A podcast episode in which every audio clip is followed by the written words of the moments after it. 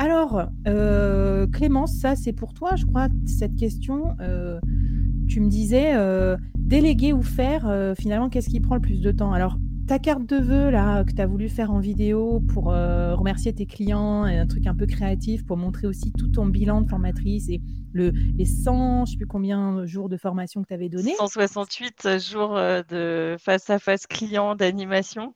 Voilà. Ça t'a pris combien de temps à faire? Ah, alors, euh, officieusement, euh, officiellement. ok. Bon, euh, hein.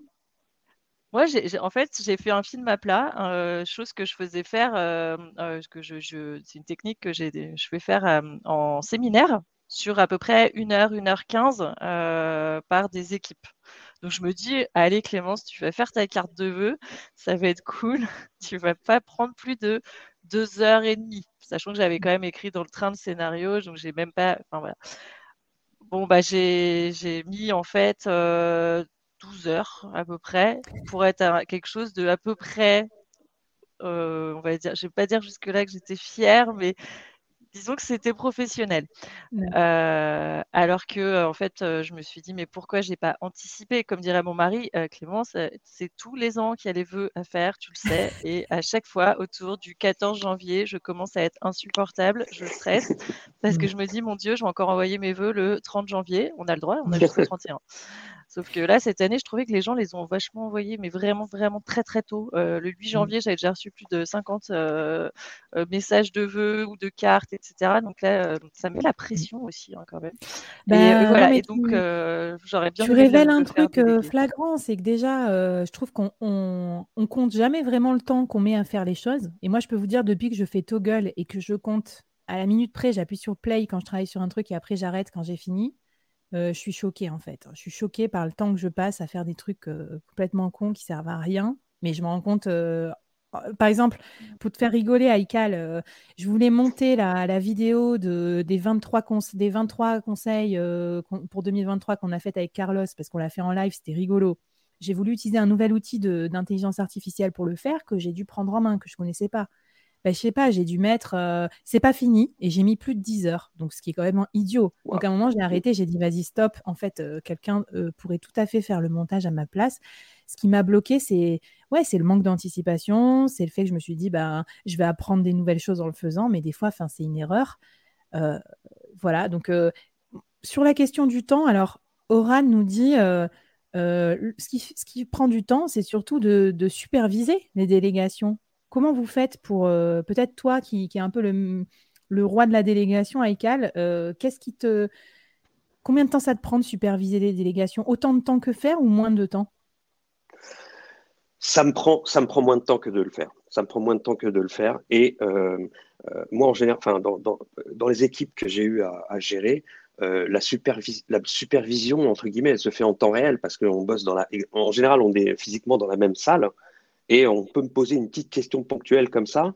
Alors mhm. effectivement, il faut, faut, être faut faire attention euh, de ne pas non plus se faire capter, euh, de se faire capter toute son attention et, et de plus pouvoir bosser par 10 euh, 000 gars qui posent des questions. Mais je pense que la supervision, ça prend beaucoup, en tout cas pour moi, ça prend beaucoup moins de temps que la réalisation en elle-même. Voilà, c'est vraiment d'expérience. Eh bien, écoute, moi, ça me fait penser à ma vie de, manager, ce que tu décris quand tu as tes équipes sous la main, tout ça. Et c'est vrai qu'il y a ce côté pénible du asynchrone, c'est-à-dire qu'au début, ça te prend du temps pour refaire le briefing. Et puis après, plus tu avances dans le temps, moins les gens, plus les gens sont autonomes. Et, donc, ça, ça, marche bien pour les relations durables. Alors, je voulais vous montrer quelques petits trucs parce qu'on est là aussi pour faire du build in public et vous apporter un peu d'eau à votre moulin pour vous montrer plusieurs choses. Déjà, des, choses qui prennent plus de temps en déléguant qu'en faisant et des choses qui prennent moins de temps. Donc, mon premier exemple, c'est peut-être un, collectif dont on fait partie avec iCal qui s'appelle Fleet, le collectif des freelances du Web3. Fleet, j'adore ce projet. Je suis hyper fan parce que c'est l'idée de construire un collectif de freelance par les freelances. Et en fait, vous doutez bien de ce que je vais dire, c'est que du coup, c'est hyper délégatif parce qu'en fait, c'est des équipes autonomes qui créent les propres, enfin en gros, qui réalisent leurs propres projets et personne euh, leur dit rien quoi. Enfin, on donne, on a des directions, mais après on fait ce qu'on veut. On fait, on bosse quand on veut, quand on peut.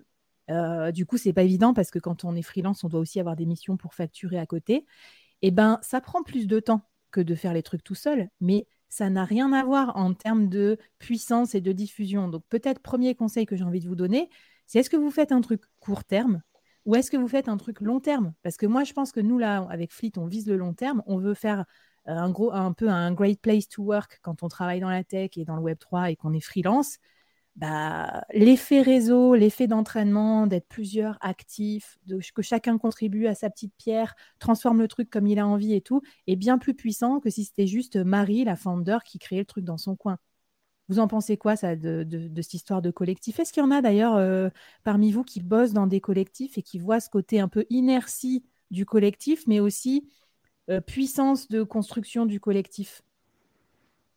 On a des dédicaces. Ah ben Marie, t'es là, salut Hey, salut. Bah, bah, tu vois, Flavie, euh, tu participes à un collectif euh, avec moi. Euh, tu vois bien l'inertie, le temps de. C'est pareil. pourtant, il y a du récurrent, mais, mais effectivement, ça manque de process, clairement. Mm, mm. Et donc, bah, on vous montrera un exemple avec iCal tout à l'heure. Mais en plus, grâce au Web3, il y a des façons de processer ça, de rendre ça plus mm-hmm. clair. Qu'est-ce qui est attendu et qui fait quoi? Et c'est super intéressant.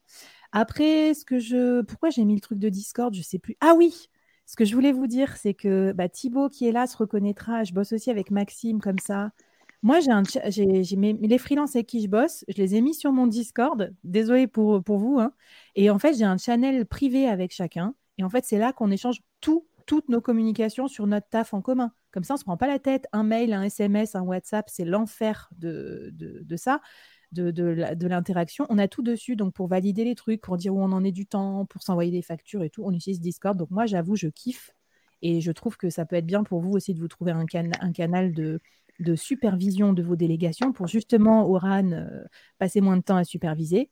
Et après, ça, c'est un petit screenshot de mon euh, Notion où vous dire que euh, j'avais séparé, j'avais mis tout ce que je peux faire en collab avec des gens, des collectifs et tout ça. Donc, c'est mon aspect communauté, partenariat. J'avais mis stagiaire dans l'idée hypothétique un jour d'avoir quelqu'un, puis après, je vous raconterai pourquoi, mais bon, j'ai un peu lâché l'affaire. Et délégation, c'est là où euh, j'ai listé les process pour chacun de, des choses que je délègue. Et là, j'ai fait appel à Loom, et je reconnais que j'ai des process écrits avec des checklists dans Notion et j'ai fait aussi des looms pour euh, montrer comment je fais les choses en une minute de vidéo, deux minutes. Et ça gagne énormément de temps sur la supervision. Je ne sais pas ce que vous en pensez, s'il y en a qui délèguent des trucs dans la salle.